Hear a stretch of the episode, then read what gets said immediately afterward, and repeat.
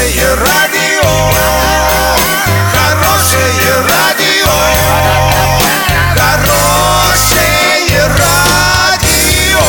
Радио Шансон.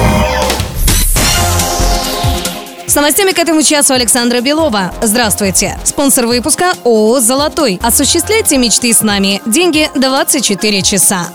Подробнее обо всем. Подробнее обо всем.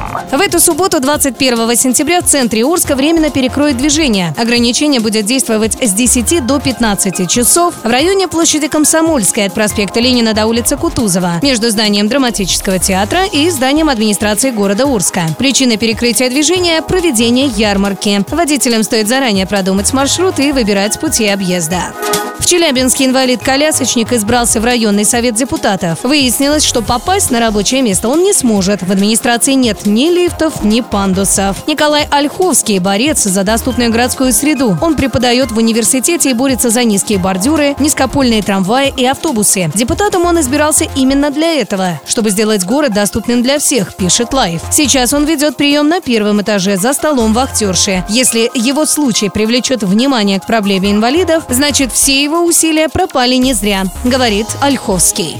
На 20 сентября доллар 64,22, евро 70,94. Подробности, фото и видео отчеты на сайте урал56.ру, телефон горячей линии 30 30 56. Оперативно о событиях, а также о жизни редакции можно узнавать в телеграм-канале урал56.ру для лиц старше 16 лет. Напомню, спонсор выпуска ООО «Золотой». Александра Белова, радио «Шансон» в Орске.